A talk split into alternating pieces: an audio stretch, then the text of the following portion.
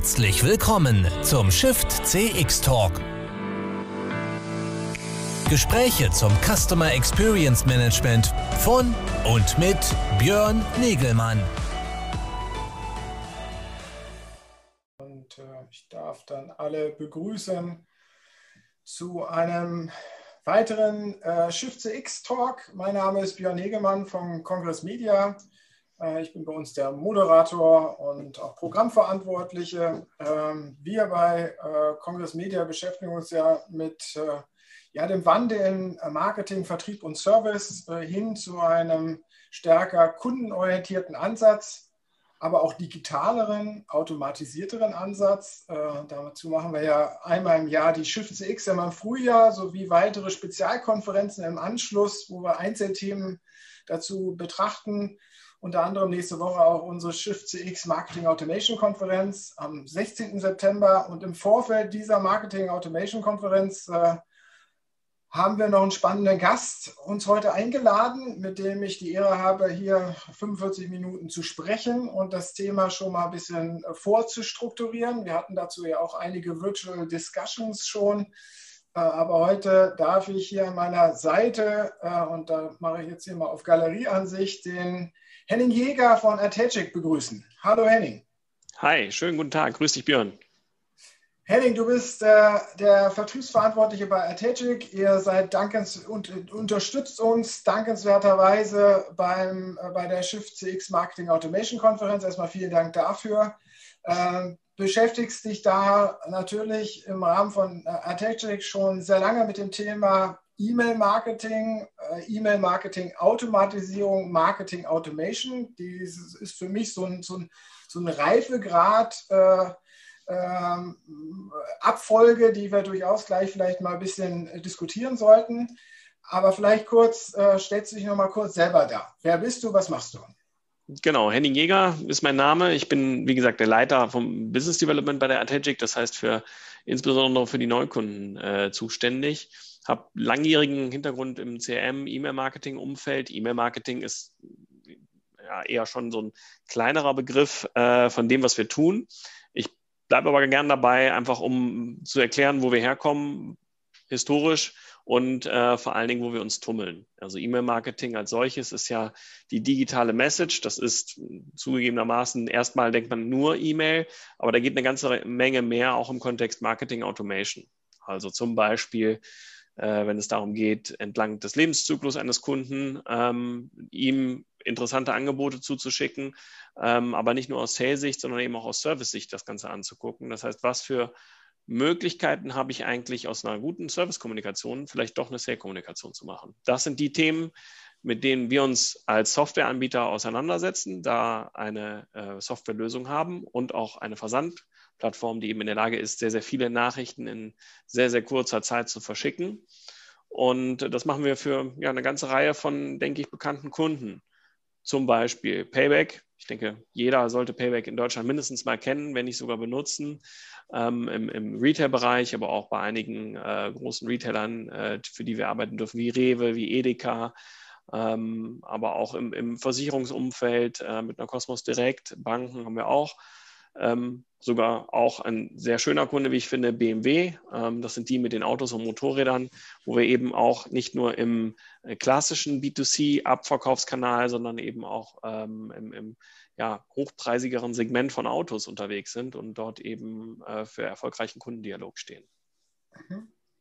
Sehr schön. Ich hatte es ja vorhin schon mal ähm, skizziert für mich sozusagen diese Reise, äh, auf der auch viele Unternehmen natürlich im Moment sind äh, ist für mich so, wir kommen halt irgendwie aus dieser klassischen Massen-Push-Kommunikation, äh, die wir dann irgendwann mal digitalisiert haben und gesagt haben, okay, das können wir jetzt auch per E-Mail machen. Äh, wir haben dann E-Mail-Marketing gemacht, haben das immer weiter individualisiert, ähm, aber weiterhin mit diesem Push-Ansatz und haben dann versucht, das Auto zu automatisieren mit diesem einen Kanal, aber das ist ja noch lange nicht Marketing Automation. Äh, was verstehst du unter dem Begriff? Wo ordnest du Marketing Automation in diesem ganzen Reifegrad, also für mich Reifegradmodell mhm. ein bisschen ein und äh, wo stehen wir da heute?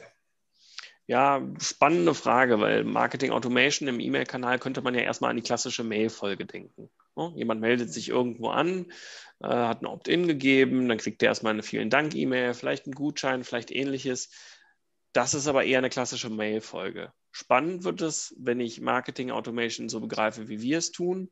Das heißt, ich ähm, habe einen konkreten Use Case und überlege mir, an welchen Punkten welche CRM-Systeme hinzukommen, um diese Nachricht tatsächlich nicht nur zu personalisieren mit lieber Henning, äh, lieber Björn, sondern eben auch zu sagen, guck mal, das sind möglicherweise interessante Produkte oder Kunden, die kauften, kauften auch. Da geht, das ist eben sozusagen der nächste Schritt. Der übernächste Schritt ist dann, dass ich ähm, eben auch näher an den Kunden heranrücke, das heißt näher an sein aktuelles, an den aktuellen Stand, in dem er ist. Ich gebe mal ein kurzes Beispiel. Heute Morgen, deshalb habe ich gerade runtergeguckt, ähm, war ich im, im Rewe hiermit und habe ähm, mit Payback Pay bezahlt. Dort gibt es auch eine Marketing Automation, die eben dann äh, guckt, nachdem ich bezahlt habe. Das heißt, ich bekomme einmal meinen Punktestand mitgeteilt, den tatsächlichen Live-Punktestand und ich bekomme ähm, den äh, Kassenbon sozusagen dazu. Also was für Produkte sind da drin. Und das Spannende ist, ähm, dass das Ganze äh, eben nicht nur ähm, personalisiert ist mit lieber Henning, sondern individualisiert auf die Produkte, die ich eingekauft habe, auf die ich möglicherweise noch einkaufen könnte. Also Stichwort äh, Next Best Offer. Und ähm, Elaine, so heißt unsere Technologie, ist in der Lage, innerhalb von wenigen Sekunden entsprechend ähm, hinzugehen und zu gucken, hat der ein Werbeopt-in, hat er keins und gestaltet dann möglicherweise die E-Mail nochmal anders, auch spezifisch auf einen anderen Kanal, also zum Beispiel auch Push-Messages.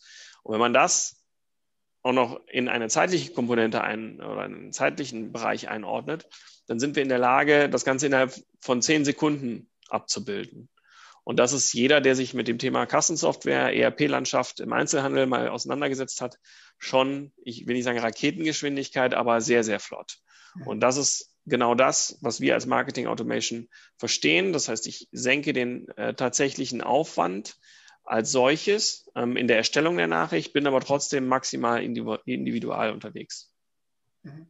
Also der, der wesentliche Punkt für dich ist an der Stelle, dass wir äh, Kommunikation machen, die situationsabhängig ist, also auf Richtig. den spezifischen Kunden abgestellt ist. Genau, und dass ich mir eben auch nochmal vergegenwärtige, das ist das, was wir äh, in der Regel sehr an, am Anfang mit Kunden machen oder auch mit einem Partner von einem Kunden. Also es ist nicht so, dass man exklusiv nur Elaine nutzen kann, indem man äh, bei uns einen, irgendwie einen Servicevertrag hat. Das geht auch mit vielen anderen ähm, Agenturen oder ähm, Dienstleistern in, in dem Umfeld.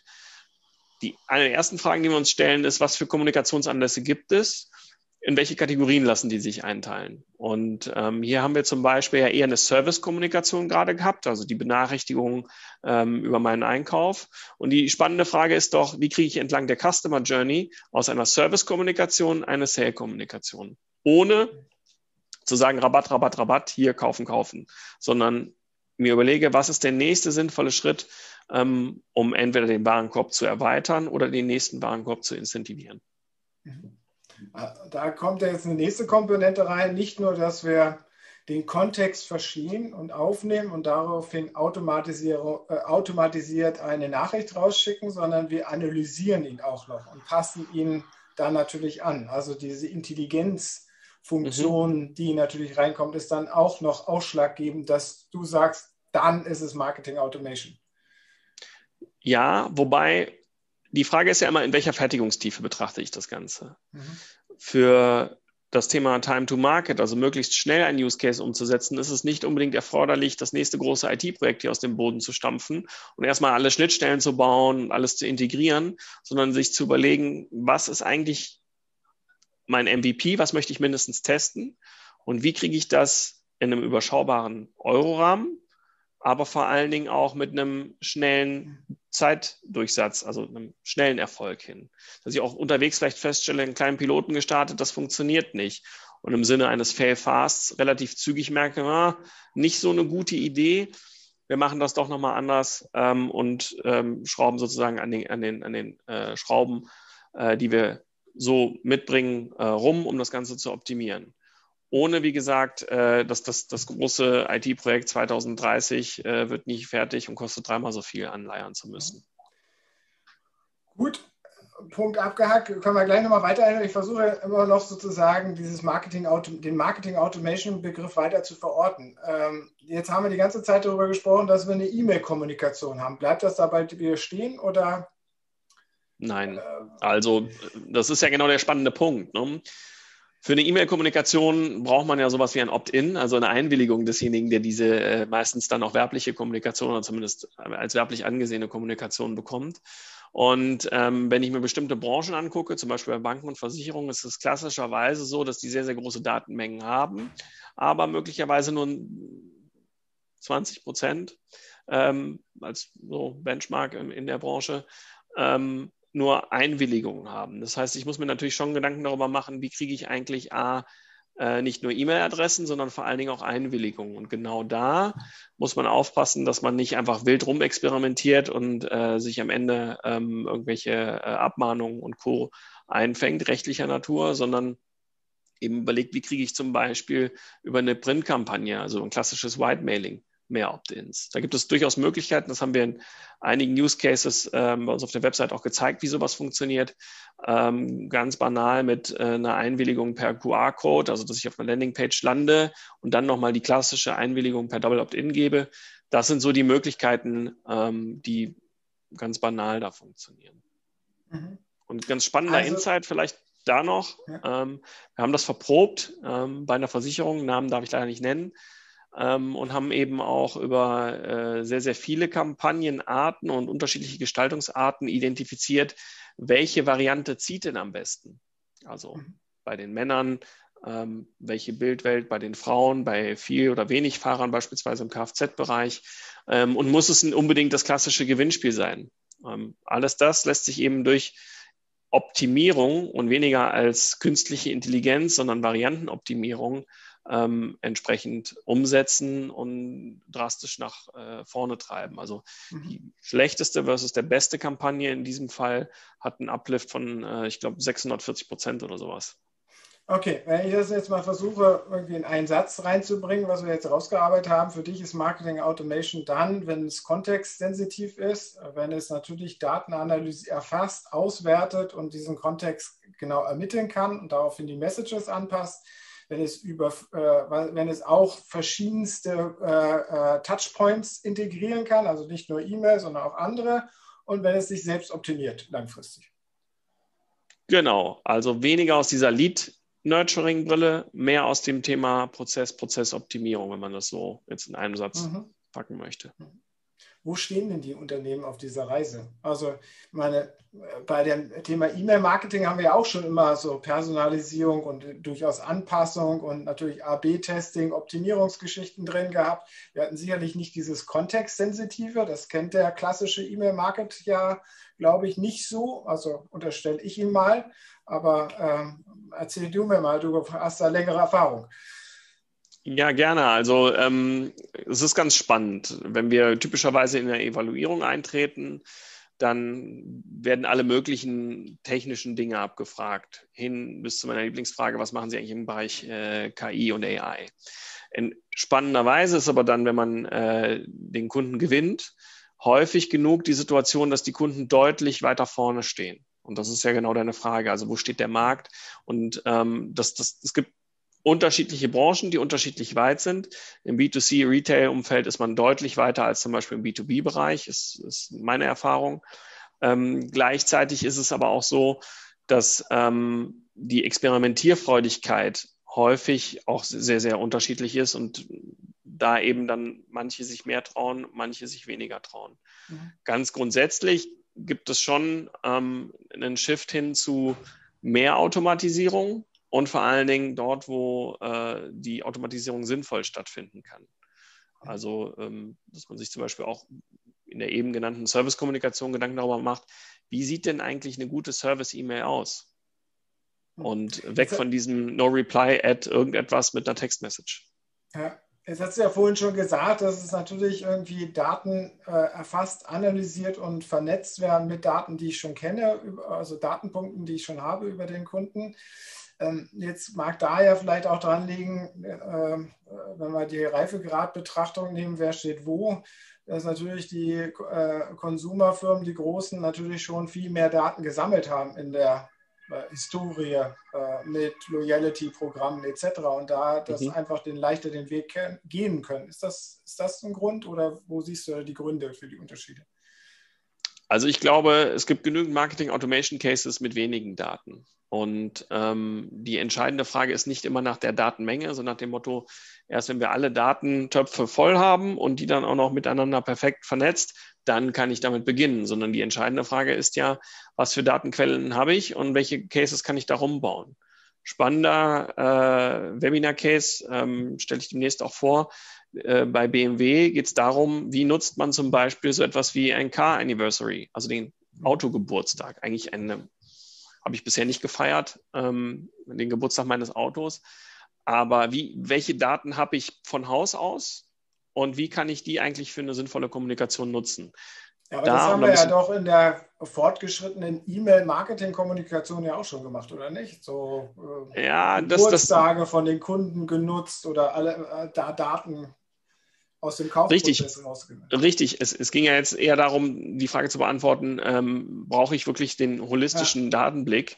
Ähm, da ist die Antwort nein. Natürlich gab es diese Cases. Also dieser Case hat jetzt nicht den Anspruch, ähm, das latest hot shit sozusagen zu sein ähm, im Kontext Marketing Automation, sondern ist einfach nur ein Beispiel dafür, wie man mit wenig Daten effektive Marketing Automation betreiben kann. Weil dahinter also steht Marketing natürlich. Out Nee, bitte erstmal fertig. Alles gut. Ähm, weil die Frage eben ist, wie bekomme ich anhand von einem einfachen Case die Möglichkeit, etwas zum Beispiel zu verkaufen? Also in diesem Fall geht es dann darum, ähm, Abonnements für, für, Musik oder ähm, Echtzeitdaten im Navigationssystem ähm, anzubieten. Also was du damit sagen willst, ist natürlich, dass Marketing Automation nicht erst auf so einer abgehobenen sophisticated KI-Ebene stattfinden muss, sondern durchaus halt einfach niedriger einsteigen kann. Aber trotzdem. Das heißt nicht, dass man da nicht hinkommt, nur es ist ja. nicht zwingend erforderlich, ähm, ganz oben anzufangen und ähm, davor kann ich gar nichts machen, sondern das ist mhm. auch ein Pfad, der da hingenommen, der, der, der erstmal, da muss man erstmal hinkommen. Mhm. Dabei helfen wir. Aber gerne. wenn du jetzt einen neuen Kunden oder ihr einen neuen Kunden habt, was für Daten fordert ihr denn dann trotzdem erstmal ein? Also was ist denn der Grundstamm? Wahrscheinlich Kundendaten, natürlich. Aber äh, das, ist, das haben wir auch schon beim E-Mail-Marketing, wollten wir möglichst Zugriff auf viele Kunden, auf Kundendatenpunkten haben, um da eine Personalisierung zu machen. Hier geht es ja jetzt noch darum, dass du natürlich auch so Metadaten von digitalen Journeys haben musst. Was hat er sich gerade wo angeguckt, etc., oder nicht? Also da gibt es also wir einiges sind, an Punkte, die er erstmal braucht, oder nicht? Natürlich, aber ähm, wir sind als Softwareanbieter ist ein wesentliche, wesentliches Alleinstellungsmerkmal das Thema Integrationsfähigkeit. Und was wir tun, ist ähm, nicht als äh, Datenkrake sozusagen aus allen möglichen Systemen äh, Informationen zu generieren oder möglicherweise auch noch selber irgendwelches äh, Website-Tracking äh, vorzunehmen, sondern zu überlegen, für diesen konkreten Use Case, was brauche ich dafür? Welche Systeme muss ich anbinden, die ich sowieso schon habe, bei Website-Tracking beispielsweise oder äh, stehen gelassene Warenkörbe generiert im Grunde genommen jede Software. Aber die Frage ist doch, oder jede Shop-Software. Aber die entscheidende Frage ist doch, wie mache ich mir das Ganze nutzbar?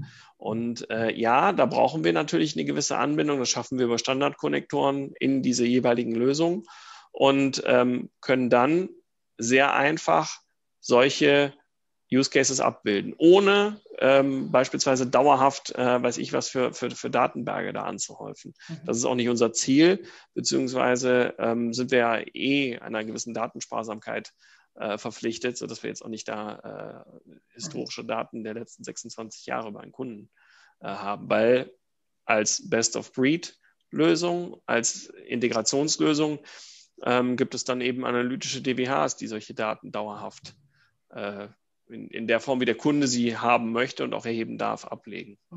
Aber da sind wir schon beim Punkt. Man braucht schon irgendwie so ein Master, Master Data Set, wo sozusagen alle, wo so ein Kubus besteht, wo ein vernetztes Wissen über den Kunden und seine Aktivitäten bestehen. Also egal, also ihr sagt, ihr äh, attract den Kunden nicht, aber die, äh, äh das Web Analytics Tool sollte dann schon vernetzt sein mit den CRM-Daten, wenn ihr sie anbietet, damit ihr das nutzen könnt, oder nicht?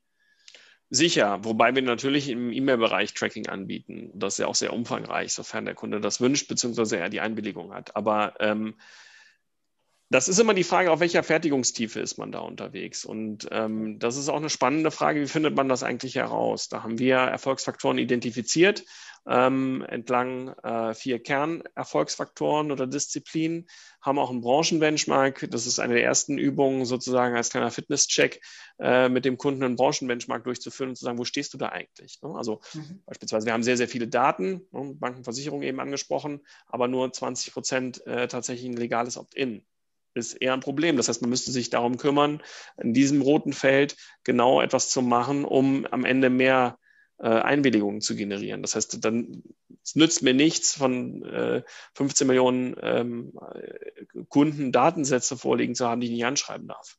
Mhm. Jetzt versuche ich doch mal ein paar Nuggets aus dir rauszuklopfen von den Erfolgsfaktoren. Also sicherlich ein großer Erfolgsfaktor ist natürlich diesen Konsens zu bekommen. Hast du da einen Tipp sozusagen, äh, der sicherlich, es kommt bestimmt wieder die Beraterantworten. Ja, es, äh, es, gibt nicht den einen Tipp, den man geben kann, für wie kommt man an den Consent dran, sondern es ist immer abhängig davon, wo der Kunde und mit, wie er mit dem Unternehmen zusammensteht. Aber vielleicht gibt es trotzdem einen Hebel. Was würdest du sagen? Wie kommt ich Consent? Na, es ist eigentlich, wir haben uns in den, in den uh, Artegic gibt es seit 15 Jahren, wir haben uns in den letzten fünf Jahren die Kernfrage gestellt, was unterscheidet erfolgreiche von vielleicht weniger erfolgreichen Unternehmen im digitalen Dialog. Und unserer Meinung nach gibt es dort vier Kernerfolgsbereiche. Ähm, das ist, es gibt 100.000 Gurus, drei Millionen äh, Fragebögen, wo man alles Mögliche bewerten kann. Aber am Ende ist die Essenz, ähm, besteht aus vier Buchstaben bzw. vier äh, Erfolgsbereiche.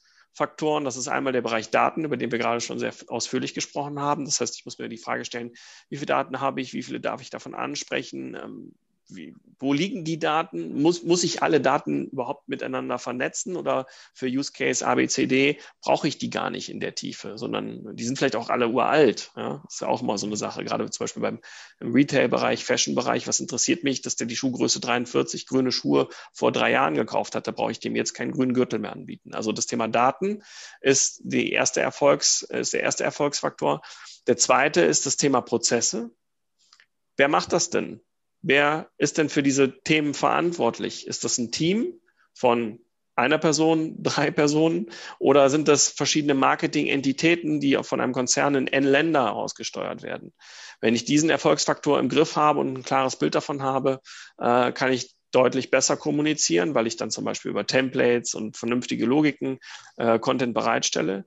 Der dritte Bereich ist das Thema Content beziehungsweise Communication. Also ich muss wissen, was ist die richtige Botschaft zum richtigen Zeitpunkt. Es nützt nichts, einfach nur eine die gute alte Gießkanne auszupacken, drüber zu gießen und zu sagen, juhu, wird schon irgendjemand kaufen, ist ja eh für alle interessant, sondern eben auch zu überlegen, wie sehen Segmente aus, was ist die richtige Botschaft zum richtigen Zeitpunkt und dann möglicherweise auch über, über den richtigen Kanal. Und der vierte Bereich ist ähm, das Thema Analytics.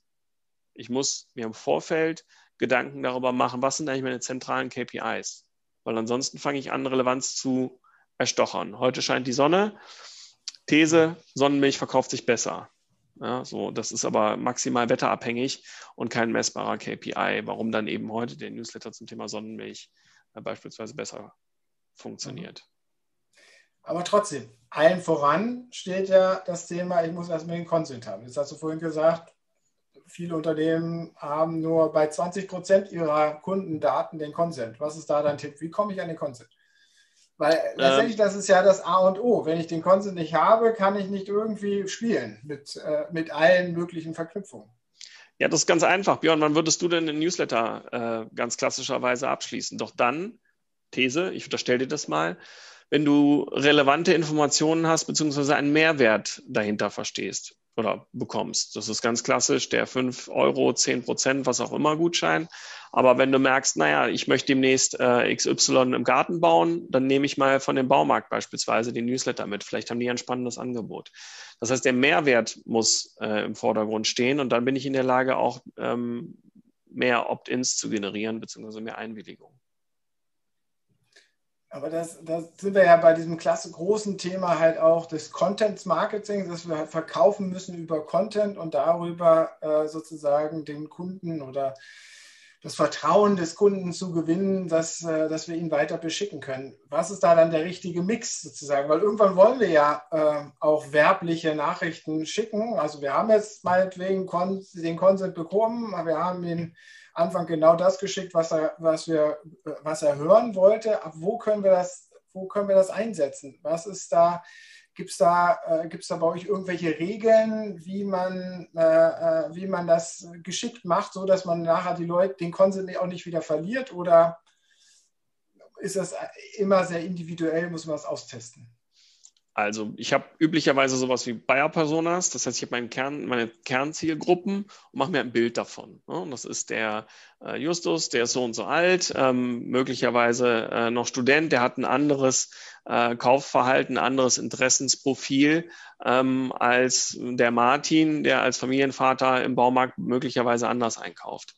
Das sind ähm, nur zwei, entlang deren, derer ich ähm, eine Customer Journey aufziehen kann und mir Gedanken darüber mache, was ist eigentlich ein relevantes Produkt für die und was ist die dazu passende Service-Kommunikation.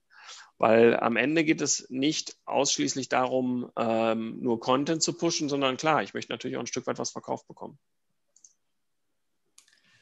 Also äh, da, du sagst halt, wir brauchen eine klare Strukturierung der Buyer-Consumer. Wir müssen natürlich diese Customer Journey äh, dann hinten dran betrachten. Ähm, was gibt es weitere für Herausforderungen, äh, wenn wir jetzt in diese Dialogketten reinkommen? Weil das finde ich, das ist, äh, wenn ich über Marketing Automation immer wieder nachdenke und auch hier auch mit den verschiedensten Experten diskutiere, das ist für mich immer unzufriedenstellend. Da wird immer gesagt, ja, wir müssen da äh, situativ rangehen und wenn man sich die meisten Dialogketten dann anschaut, dann sind die doch, doch sehr stark vorprogrammiert. Also wenn ich mir vorstelle jetzt, was ihr fordert, sozusagen situative und kontextbezogene äh, Kommunikation, dann muss die ja sehr individuell zusammengestellt werden. Und es gibt nicht eigentlich das äh, E-Mail-Template, was ich benutze, wo vielleicht ein Baustein ausgetauscht wird, sondern es gibt halt einfach es muss immer individuell mit den richtigen Bausteinen zusammengesetzt werden. Richtig. Also die, die maximale Ausprägung, die wir da ähm, jetzt aus meinem äh, Kopf heraus fahren, ist zum Beispiel, das habe ich eben äh, kurz angesprochen, Payback. Payback hat über 1000 Selektionskriterien äh, innerhalb einer, Message, wahrscheinlich sogar mittlerweile viel, viel mehr, ähm, anhand derer entschieden wird, welcher Inhalt kommt da eigentlich rein. Und ich kriege ja keine E-Mail mit 1000 Nachrichten, sondern immer nur ein, einen gewissen Anteil. Und ähm, das, das ist sozusagen ähm, die Königsdisziplin, dann eben herauszufinden, welche sind das. Aber um direkt zu sagen, ja, das ist jetzt wieder ein Beispiel, wo, wo wahnsinnig viele Daten vorliegen, möglicherweise. Ähm, ganz einfaches Beispiel, ähm, einer unserer LEH-Kunden ähm, geht hin und fragt den Kunden. Also er stellt ganz, ich hätte es fast gesagt plump, ganz einfach die Frage, was interessiert dich? Unsere Eigenmarke, das Eigenmarke Premium-Produkt oder gezielte Kommunikation von der Industrie, die ähm, hochgradig Premium äh, kommuniziert? Und auch über sowas Damit lässt erfolgt dann die Zuordnung zu der jeweiligen Bayer-Person. Genau, und das, das funktioniert extrem gut. Also es ist nicht so, dass die Leute das wegklicken, sondern eben auch da ein Mehrwert hintersteht. Also mhm. ich selber beobachte das bei mir, ich weiß nicht, wie dir das geht, aber ich finde das wahnsinnig hilfreich, ähm, auch selber entscheiden zu können, in welchen Topf werde ich jetzt hier eigentlich einsortiert und was interessiert mich wirklich? Weil was interessiert mich als äh, beispielsweise lieber Bier- oder Weintrinker ähm, immer das, das die jeweils andere Kategorie. Ja. Und darauf, Trotzdem, darum geht es. Okay, da haben wir aber die Einordnung sozusagen am Anfang, in welchen Topf wir ihn grob reinschmeißen. Dann müssen wir ja aber nachher trotzdem noch sehr individuell äh, ihn, mit ihm kommunizieren, je nachdem, in welcher Situation seines Kaufprozesses oder Serviceprozesses er steht. Und ich habe immer wieder äh, die Fragestellung für mich, wie schafft es dann das Unternehmen da noch äh, ja, seine Ziele auch durchzusetzen, weil nachher haben wir eine Newsletter-Auslieferung, äh, äh ähm, die sehr individualisiert auf den einzelnen Kunden ist. Und wie komme ich dazu, dass ich sage, okay, ich schaffe trotzdem noch meine Absatzziele, meine Service-Zufriedenheitsziele am Ende des Monats sozusagen, weil das ist ja gar nicht mehr vorhersehbar, was ausgeliefert wird. Früher haben wir gesagt, wir machen jetzt hier eine E-Mail-Kampagne zu dem Thema. Da haben wir dann vielleicht äh, 0,5 äh, äh, Response-Quote gehabt. Okay, haben wir uns zufrieden oder nicht zufrieden gegeben. Äh, so, aber ähm, jetzt weiß ich ja gar nicht, wie das System halt irgendwie agiert. Oder naja, ich setze ja schon Schranken. Also es ist ja nicht so, dass jetzt auf einmal ähm, querbeet links und rechts gemischt wird ich glaube, man muss sich auch ein bisschen davon verabschieden, dass es rein um das AB-Testing zum Beispiel, das ist ja jetzt gerade so ein bisschen durchgepoppt, äh, geht. Ne? Ähm, weil ganz gefährlich beim AB-Testing ist ja immer, dass ich möglicherweise eine Zielgruppe beschicke, die sowieso alles klickt und alles öffnet. Das heißt, die verfälscht mir komplett die Statistik und dann passiert genau das, was du gerade gesagt hast, dass ich am Ende ein total irrelevantes Mailing verschicke, wahnsinnig viele Varianten habe, aber gar nicht weiß, welche jetzt hier eigentlich besser performt, weil ich immer an die äh, schicke, die sozusagen immer alles öffnen, immer alles klicken. Das heißt, ich muss auch eine Software haben, die in der Lage ist, kleinere Segmente zu erkennen, beziehungsweise auch automatisch darzustellen zu können und dann eben auch, ähm, ich nenne sie jetzt mal Lookalikes zu finden, also diejenigen, die ein ähnliches Verhalten haben. Mhm. Aber da sind wir jetzt schon jetzt komme ich, versuche ich den äh, Zirkel wieder zu schließen, weil du am Anfang gesagt hast, man kann einfach einsteigen in das Thema. Aber hier sind wir jetzt dann schon, wenn wir das wollen, da sind wir dann schon, dass es ziemlich komplex wird, oder nicht? Nicht dass zwangsläufig. Es, nicht es, hängt immer davon, also was, was ich meinte, war, dass es nicht darum geht, äh, 6 Millionen Kundendaten ähm, in allen äh, Datenquellen, Datenfeldtiefen sozusagen 100 Prozent zu haben, sondern ähm, da auch möglicherweise entweder kleinere Gruppen zu finden oder sich Gedanken darüber zu machen, was will ich denn herausfinden, wo sind meine Lücken, mhm. um dann effektiv besser werden zu können. Es geht nicht darum zu sagen, ich brauche den riesen Datenberg oder ich habe nur drei Datenfelder ähm, und ich weiß nicht mal, ist das Männlein, ist das Weiblein und in welchem Markt beispielsweise sortiere ich den ein. Ähm, äh, um, um denen dann personalisierte Werbung zuzuschicken. Das, das funktioniert natürlich auch nicht. Wenn du so in so Projekte einsteigst, wen hast du denn, wen habt ihr denn da am liebsten am Tisch sitzen? Wer sollte denn bei so einem Einstieg in so ein, so ein Marketing, so, so erweiterte Marketing-Automation-Ausrichtung äh, in, der Projekt, in dem Projektteam dabei sein? Ja, das ähm, hängt ein bisschen von dem, von dem Scope ähm, des Kunden oder des, des Projektes, was der Kunde sich vorgenommen hat. Aber üblicherweise klar, das Thema Marketing, ähm, also üblicherweise jemand aus dem Bereich Marketing, der zum einen den, die operative Brille aufhat, also versteht, was muss ich eigentlich machen, dass wir dem eben sehr genau zuhören, was ihn eigentlich im Moment stört damit er besser arbeiten kann. Gleichzeitig wollen wir aber eben auch im, im, Management, also aus einer strategischen Brille verstehen, was ist denn hier das übergeordnete Ziel? Also geht es sicherlich darum, Aufwände äh, anzupacken, zu optimieren, um sich sinnvoller mit, äh, mit Themen zu beschäftigen. Aber es gibt üblicherweise jenseits von dem Thema Wachstum ähm, eben auch äh, strategische Ziele, die da äh, ganz, ganz wichtig sind. Natürlich, aber das ist nicht unser primärer Fokus jetzt zum Beispiel in einer aller, allerersten Runde, ist das Thema Technik ähm, sehr, sehr wichtig. Wir sind als Softwareanbieter per se schon technisch genug, dass wir in der Regel ähm, genügend Expertise entweder im Vorfeld gezeigt haben oder sogar schon über eine technische Schiene eingestiegen sind, dass wir eher aus der technischen Ecke, ich nenne es jetzt mal Rückendeckung bekommen. Das ist so im Wesentlichen ähm, der, der, der, der, die Zusammensetzung in so einer Runde. Welche Themen stören dich denn am meisten in den Startdiskussionen bei solchen Projekten? Was ist überflüssig?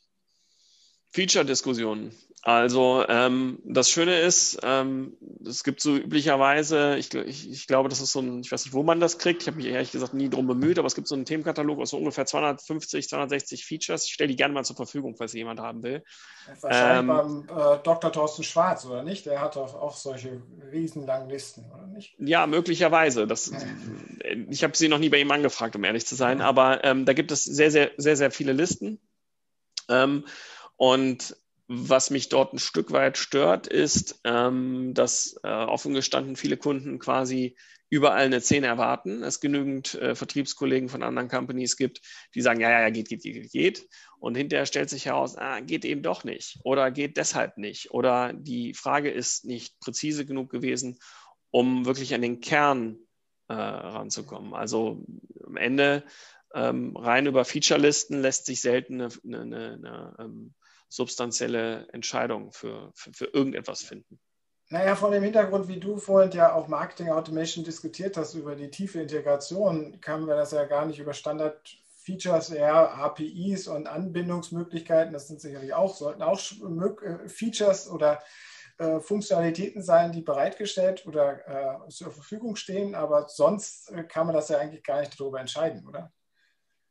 Richtig, also weil ähm, selbst Standardschnittstellen, und da haben wir eine ganze Reihe von, wir sind ja auch äh, so unterwegs, dass wir ähm, entsprechend ähm, Standardschnittstellen äh, oder Plattformen nutzen, die wiederum Standardschnittstellen anbieten, damit wir nicht alles selber entwickeln müssen, logischerweise, und der Kunde meistens auch kein Interesse daran hat. Aber selbst in diesem Set ist die Frage, ist das die relevante Schnittstelle und ist das das Relevante für den Use Case? Und eher wollen wir die Diskussion mit den Kunden führen, hör mal, was ist denn das genaue Ziel und ist diese Standardschnittstelle in Anführungsstrichen überhaupt in der Lage, das zu machen? Oder sollen wir nicht lieber vielleicht etwas machen, was wir erstmal verproben, äh, um zu gucken, macht das überhaupt Sinn, was wir hier vorhaben? Wie wertest du denn gerade die Corona-Zeit? Ich meine, durch Corona ist ja vieles digitaler geworden. Mhm. Ähm, oder die Unternehmen sind gezwungen worden, vieles digitaler zu machen hat das einiges verändert in dieser ganzen, äh, auf dieser Reise von klassischer Massen-Push-Kommunikation über E-Mail zu stärker kundenorientierter Erlebnis- und kontextbezogener Kommunikation? Ja. Also was wir gemerkt haben, ist, dass insbesondere am Anfang ähm, der Kanal E-Mail regelrecht explodiert ist. Also sehr, sehr viele Kunden haben auf einmal verstanden, dass es sehr wichtig ist, weiter mit ihren Kunden zu kommunizieren. Es gab äh, nicht nur den klassischen Newsletter, sondern eben auch sehr viel ähm, Lifecycle-Kommunikation, äh, wo auch Kunden ähm, sich Gedanken darüber gemacht haben, wie gehen eigentlich meine Kunden mit dem Thema Corona um ähm, was ist für sie wichtig. Und da ist eben ähm, bei unseren LEH-Kunden, kann man sich ja vorstellen, die ohnehin sehr, sehr viel zu tun hatten und auch immer noch haben, äh, so Themen wie, wie, wie Lieferservice und Co. Ähm, durch die Decke gegangen. Und ähm, das ist sehr, sehr positiv. Das merken wir auch in den, in den Projektanfragen äh, und auch in den Umsetzungen. Was wir allerdings auch merken, ist, ähm, dass es eine gewisse Zurückhaltung bei, äh, ich nenne es jetzt mal, generell neuen Themen gibt. Also es ist schon so, dass man, ähm, ich als, als derjenige, der für, für, Neukunden sozusagen einer der ersten ist, der mit ihnen spricht, ähm, im Moment sich sehr, sehr darauf vorbereiten muss, ähm, in einer, in einer Videokonferenz, so ein bisschen so wie wir das jetzt hier haben, äh, erstens nicht nur die richtigen Fragen zu stellen, sondern ein Stück weit auch das, was man sonst in einem persönlichen Austausch hat, ähm, ja, über ein Stück weit mehr äh, ja, Begleitung über verschiedene Termine äh, hinzubekommen als in einem 1 zu 1 Gespräch. Ich man ist nicht blind, aber, auch, aber, man hat. Bitte? Ja, man ist nicht blind. Äh, mach erst mal fertig. Man, genau, man ist nicht blind, äh, man sieht den anderen, aber es ist ähm, so ist es angenehm. Ne? Wir beide sehen uns, wir können uns unterhalten. Aber ich merke das sehr häufig, wenn es ähm, äh, aus, äh, Demotermine oder Austausche gibt. Äh, die, die erste Aussage ist, ja, äh, die äh, Internetleitung ist hier gerade so schlecht, ich mache die Webcam aus. Und man weiß nicht so richtig, ist derjenige wirklich dabei oder wird da gerade die Katze gefüttert? Ähm, das ist natürlich in der Bürosituation was anderes. Ja, das ist natürlich diese äh, ähm, der, der, der, Austausch mit dem, der digitale Austausch mit dem anderen. Aber vielleicht nochmal meine Frage, hat sich ähm, der Projektscope oder die Anfragen für den Projektscope verändert? Also sind, du sprachst jetzt so, dass am Anfang natürlich viel mehr E-Mail-Kommunikation gemacht wurde, Lifecycle-Kommunikation. Hm, bestand da jetzt dann auch das Verlangen, noch mehr kontextsensitiver dann zu reagieren und individueller zu reagieren oder hat man halt einfach generell die Covid-19-Nachrichten rausgeschickt? Nee, nee, nee. Also es geht schon darum, zum Beispiel, das, was ich eben meinte, mit den äh, verschiedenen Kategorien, welches Produkt interessiert Sie, ähm, gerade auch in dieser Zeit zu verschicken. Vielleicht aktuell nicht mehr, aber mindestens mal im April, Mai äh, etwas flapsig ausgedrückt, saßen viele auf der Couch und haben sich über jede E-Mail gefreut, wo sie irgendwie eine Interaktion hatten. Und wenn man das geschickt nutzt und nicht einfach nur plump, äh, hier ist noch ein Rabattgutschein und macht dies oder das, ähm, dann ist man da eine ganze Ecke weiter. Und mhm. es gibt eine ganze das Reihe heißt, von Kunden und das ist die Veränderung, die das ähm, für sich genutzt haben und da natürlich eine ganze Menge Mehrwert draus gezogen haben. Also du siehst schon, dass über die Corona-Zeit auch ein gewisser Reifeprozess bei den Unternehmen bei dem Thema eingetreten ist. Ja klar, weil ich habe eben nicht mehr die Möglichkeit, ähm, über beispielsweise äh, eine direkte Ansprache im B2B-Bereich über einen Außendienst. Ja, oder ich habe im, im, anderen Umfeld nicht die Möglichkeit, über N-Kanäle äh, die Leute anzusteuern, weil ich auch selber mich mit meinen Ressourcen in den Büros erstmal finden muss weil viele im Homeoffice arbeiten und die Frage der Erreichbarkeit sich da ohnehin stellt, also für beide Seiten. Und das, das, haben, wir, das, das haben wir gemerkt und ich merke selber, dass ähm, auch die Anfragen, die wir bekommen, immer mehr in diese Richtung gehen, im Sinne von, ja, das, das, das scheint ja ein ernstes Thema zu sein äh, mit dieser Digitalisierung. Sehr das schön. muss man machen. Ne? Kommen wir nicht mehr so ohne weiteres drumherum. Nicht mehr ganz, ja. Du bist nächste Woche auch dabei. Also genau. Neben dem, dass ihr uns unterstützt, bist du auch mit einem kleinen Fachvortrag vorbei. Worum wird es da gehen? Es geht, ähm, wenn ich richtig informiert bin, um das Thema Marketing Automation. Ja, und, ich äh, hoffe mal. Genau. Dass du darüber sprichst. Genau, und es geht vor allen Dingen ähm, um, um Anwendungsfälle. Also in unserem Vortrag geht es darum, was kann man, was sind einfache Anwendungsfälle, also was kann ich sehr simpel umsetzen. Das war zum Beispiel aus dem Automotive-Bereich, äh, sowas wie eine Geburtstagsmail fürs Auto, bis hin zu äh, über, über Banken, Versicherungen, was, was kann man da eigentlich beispielsweise machen und eben darüber hinaus, ähm, was machen eigentlich diejenigen, die sehr, sehr viel im Bereich Marketing Automation ähm, prozessual gesteuert, prozessual optimierend machen, wie zum Beispiel Payback. Da habe ich vier Cases dabei, die stelle ich vor und freue mich da auf einen regen Austausch. Sehr schön. Welche Erwartungen bringst du mit an solche Diskussionen, wo man halt einfach mit, äh, also mit Fachverantwortlich, mit Interessierten für das Thema, das Thema äh, diskutiert und versucht voranzubringen? Ähm, wohin, auf welcher Ebene muss äh, für dich die Diskussion stattfinden, dass sie, dass du meinst, dass sie auf der anderen, also dass insgesamt das Thema voranbringt? Ja, also wir als Company sind dafür da, die Probleme äh, uns nicht nur anzugucken und irgendeine Software dahinzustellen, sondern sie zu lösen. Und was für uns ganz, ganz wichtig ist, ist eben auch ähm, auf Leute zu treffen, die Interesse daran haben, ihre Probleme zu lösen und die ambitioniert genug sind, ähm, diese anzupacken und einen fachlichen Austausch suchen. Was wir weniger suchen, sind, wie gesagt, diejenigen, die sagen, äh, Feature, Feature, Feature, haben Sie das? Nehme ich. Weil klar, das kann man bedienen, aber ähm, das ist, dann ist es beliebig, dann entscheidet am Ende die Farbe, der Preis, äh, das Gusto, äh, die Golfrunde oder was auch immer, äh, wie man da wählt. Sehr schön. Das gibt es ja auch noch eine Breakout-Session am Ende. Da kann, kann, man ja vielleicht auch mit dir nochmal sozusagen über diese Erfolgsfaktoren sprechen, die du auch vorhin schon angeführt hast. Ich danke dir für deine Zeit. Es war spannend, das Thema schon mal nochmal vorzubeleuchten. Haben wir, glaube ich, ein bisschen Input gesammelt was wir dann nächste Woche vertiefen können. Meine Frage vorhin war ja in Richtung Dr. Thorsten Schwarz, der ja nächste Woche uns auch einen Einstieg in das Thema geben wird, äh, der da schon sehr durchaus lange äh, dem Thema auch äh, unterwegs ist und das begleitet. Äh, und äh, ja, freuen wir uns alle drauf, auch äh, auf deinen Vortrag und vielen Dank für den, die letzte Dreiviertelstunde. Wir haben einige Live-Zuschauer da draußen gehabt, ähm, äh, habe ich gesehen. Ähm, äh, das Ganze ist aufgezeichnet, ist dann auch bei uns auf der Webseite zum Nachschauen nochmal äh, zu finden. Genau, in diesem Sinne, vielen Dank, bleibt gesund und äh, ja, nehmt natürlich alle da draußen nächste Woche teil, um den Henning mit seinen Case Studies teilzusehen. Genau, und gerne fiese Fragen stellen, da freue ich mich am meisten genau. Super, du bleibst noch mal kurz im Raum und Mach ich. Äh, ich verabschiede uns hier und wir sehen uns dann nächste Woche. Tschüss. Tschüss.